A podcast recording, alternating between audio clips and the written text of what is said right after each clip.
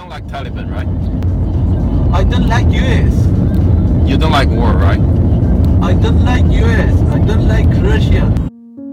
总统逃亡出国，民众直接把车丢在路上，数以万计的翻墙进入机场，机票价格暴涨数十倍。这是正在阿富汗首都喀布尔上演的。究竟这一切怎么发生的呢？塔利班又是什么东西？阿富汗人怎么看待这件事情呢？塔利班源自于普什图语伊斯兰教的学生。阿富汗并没有实质掌权的政府，只有领地各地的部落军阀。由于这个地方的人极度依赖部落文化，不同部落之间常年纷争，导致国家陷入贫穷，民不聊生。一群生活在阿富汗难民营的普什图年轻人，联合周边部落的男性学生，集结了数百人的小规模部队，誓言光复阿富汗，铲除军阀，重建饱受战乱的国家。由国土北方的几大军阀控制，贪污腐败，经济停摆。这群神的学生用严明的宗教律己，行军时充满纪律，让当时的阿富汗社会看到了希望。短短几天，人数暴涨到了三万人。So, are, are you a Muslim? Yeah. Oh, you, you can't drink alcohol, right? Yeah. But I know you love tea, right? Yeah. I Tea, like- yeah. Uh, 所经之处都是夹道欢迎，吸收了南方村庄的男丁，外加不同部落的武器支持，只花了一个月的时间，攻下了阿富汗半数领土。随后不到半年的时间，拿下首都喀布尔，包含机场与总统府，誓言要建立最纯净的伊斯兰国家，这让当时的阿富汗人民欢声雷动。不料塔利班掌权后，立刻停止一切贸易往来，关闭学校、医院等场所，就连足球都被当作违禁品，用激进思想诠释《可兰经》。处决与旧政府有关的所有人，政府武力强大，贪污腐败更加严重，缺乏基础建设，各种疾病横行，阿富汗成了世界上最可怕的地狱。阿富汗境内仅剩下一成的领土由旧政府北方联盟所控制，北方联盟由三大军阀掌控，彼此不信任，而且常年敌对。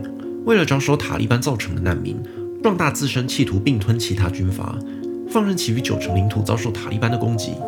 时任北方联盟乌兹别克军阀头子的萨里赫，配合美军的战术，与其余军阀合作，最终收复阿富汗的国土，击溃塔利班政权。以上资料都是在维基百科可以找到的。现在我们将借由一位阿富汗人的口述，听见阿富汗人民的声音。you know.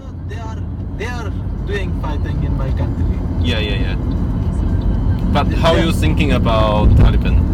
Uh, Uh, Taliban is like uh, uh, uh, as uh, a slave of America. You know, yeah, the American give them money yeah, yeah, yeah. and the Taliban. American can keep doing something dirty in your country, right? Yes. And they get money and Oh, benefit yeah. from your country. Yeah. So American can take o- can control your country, right? Yep. Yeah. 这位阿富汗司机史基对我说的话，与另外两位我认识的阿富汗人都一样。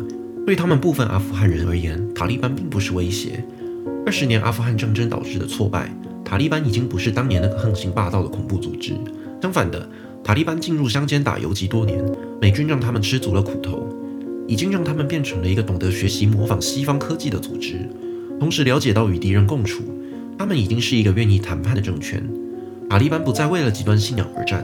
他们只是一个盘踞乡村的利益团体，而且知道能透过利益交换减少部队的损失，甚至换取西方的援助，比方说共同抵御盖达与伊斯兰教团体，甚至跟 ISIS 伊斯兰国为敌。对这位司机 Shiki，还有另外两位阿富汗人来说，塔利班就是一个外来政权，一个由阿富汗人组成的外来政权，相当的讽刺。Make a uh, They, pretend they are they are enemy, but they are friend. Yeah, they they they make a uh, enemy enemy. They they supply for my government also. They support Taliban and terrorists also. You know. Yeah. They making one, and Yeah. he easily get a uranium. Yeah. He can get a easy dr- drag. Yeah. He can easy get a uh, gold. You know. Yeah. From my country. Yeah. 阿富汗蕴含大量的矿物。Shiki 告诉我，美国与其他列强 觊觎天然资源，对这些阿富汗值得被利用的东西，不惜援助塔利班，维持阿富汗两大势力的内斗，借此让阿富汗政府寻求协助，大发战争财，同时夺取黄金与铀矿。 So China do something good for you, right? Uh, I mean, for your country, like water and electric, like Wi-Fi, something. No, Japan. Japan? Yeah, Oh, Japan. yeah, I like Japan. 接着问到了中国，J.K. 认为中国只是另外一个想要利用阿富汗的大国，反而日本给予了实际上的协助。And uh, you know, other countries come to my country Yeah. making what? Yeah. You know, the Like- water like- is going like this in this country. Yeah. You know, China, uh, we, uh, we have another problem with the, my neighbor, you know? Yeah.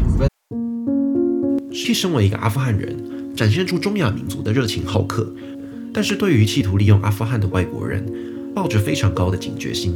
二战结束后来了苏联，苏联离开后来了美国，美国离开后中国政府是单单，中国只是一个新的外来政权，阿富汗人已经受够了被外国势力给左右命运，就连 Shiki 这位阿富汗人都不知道如何解决阿富汗现在面对的问题。除了首都喀布尔的人民能够接触西方文明，接纳进自己的社会，并且尝试跻身在地球村，成为国际社会的一份子。基于省会的人民，多数没有国家概念，只有不同部落之间的战争，思想价值观绝对保守，维持于古代律法生活的乡村，甚至占了阿富汗人口的三成。对于索马利亚人来说，当海盗是唯一的出路；对于阿富汗百姓而言，加入塔利班通常是自保的唯一方式。这个昔日的恐怖组织已经在阿富汗建立起了地下秩序，甚至有了稳定的商业运作。在塔利班掌控的区域，只要遵守规矩，人们都能够图个温饱。相反的是，很多阿富汗人一出生就见到很多的美国大兵在街上走，身边都曾经有朋友家人加入过塔利班，最后遭到杀害。对这些阿富汗人来说，仇恨美国人已经高过了一切道德判断，而塔利班是境内唯一能与美军对抗的团体。自然的，很多人借着塔利班的军事实力替周边的家人朋友报仇。在阿富汗，你很难说服一个乡下人要他们反抗塔利班政权。 The Iran with the uh, I- Pakistan. It's green light now. Yeah, Yeah.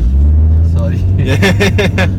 we have problem with the Iran and Pakistan, you know? yeah. Afghanistan have a lot of water, you know? Yeah. The water is, uh, it is clean water, you know? Yeah. Uh, 影片一开始提到的 北方联盟军阀萨利赫，在他掌控的北部城镇，是全阿富汗受到塔利班统治之下唯一能够有女性上学受教育的地方。萨利赫也是十五号以前的阿富汗副总统。十五日喀布尔沦陷当天，萨利赫在推特发表了一篇推文：“我们绝对不会与塔利班恐怖分子低头。”根据外媒报道，阿富汗总统已经逃亡至塔吉克斯坦，但是这位副总统仍留在阿富汗境内。萨利赫决心回到北部，以游击作战的方式与塔利班奋战到最后一刻。像这样的反塔利班势力，在阿富汗还是有很多，只是这些人不是政府军，而是部落军阀之间的联盟，或是捍卫古典律法的武装农民。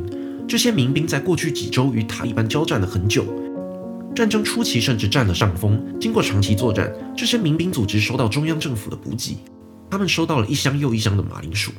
没有错，不是弹药，不是饮用水。在前线拿命流血作战的民兵，只能获得政府配发的马铃薯。这是一个从上到下腐坏透彻的政府。军人盗窃军品贩卖是家常便饭。部落领袖掌管各个升迁权力，升迁作为名义上的犒赏。阿富汗甚至曾经出现过将军比士兵还要多的夸张情况。你能够在乡村道路看到警察拦路收取保护费，这就是阿富汗政府给人民的第一印象。这是一个极度仰赖外国资源、搜刮油水的不正常社会。尽管有少数正直的文武官员，但在缺乏国家意识的阿富汗，每个人都是为了西方世界的资助，所以配合演戏，假装拥有民主，假装拥有自由，假装拥有政府体制。事实上，就是不断内斗、搜刮建国基金的禽兽们。曾经有一个美国军官透露过，阿富汗的军人入伍只是为了在适当的时机偷取军火，并且每天的油料都会短少，因为每天都有阿富汗军人偷油拿去卖。管理阶层更是夸张，虚报部队人数至少一倍以上。只为了拿到更多西方世界的军事补助，甚至最后西方世界开始要求每一个士兵盖手印实名制，来喝止阿富汗军官的虚报。今年塔利班开始进攻时，并不是很顺利。阿富汗军方拥有现代装备，拥有人数优势，僵局维持了数周。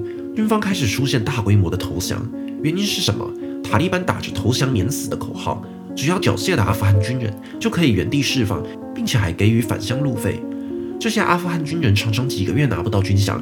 塔利班甚至代替政府把所有人被贪污掉的欠薪给缴清。阿富汗没救了，扶不起的阿斗。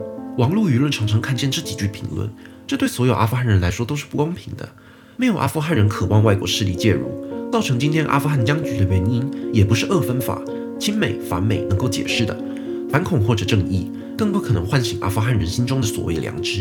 因为坐在冷气房工作的我们，跟玩着弹壳长大的阿富汗人们，互相惧怕的事情一定不一样。我们害怕死亡，阿富汗人惧怕失去信仰。是阿富汗人内心渴望的战争就有十种。阿富汗政局的复杂程度，就是人民彼此对战争的目的还有看法不同。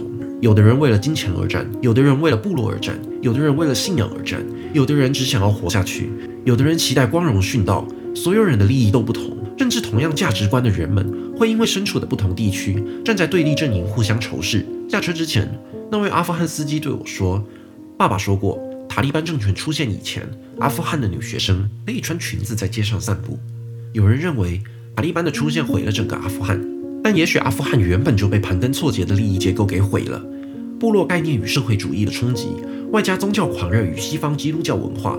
这个国家就像一团缠绕的毛线球一样，你能看见阿富汗人说祈祷自己不要出生在这个地方，但你也可以看到，还是有人不畏惧暴政跟塔利班对抗的游击队。这些的存在代表这个国家还是有一股势力，一股企图瓦解塔利班的平民势力。他们以自身对宗教秉持的正直而活，或许他们会全数阵亡。但在他们的存在，就代表阿富汗这个没有现代国家意识的地方，还是有人不愿意对暴政低头。我们无法选边站，分辨他们谁对谁错，只能从阿富汗复杂的意见中找到对这个国家的一线曙光。因为说到底，我们都不是阿富汗人。击倒这个地方的人，可以在各自对国家未来的期许，找到一个共存的平衡点。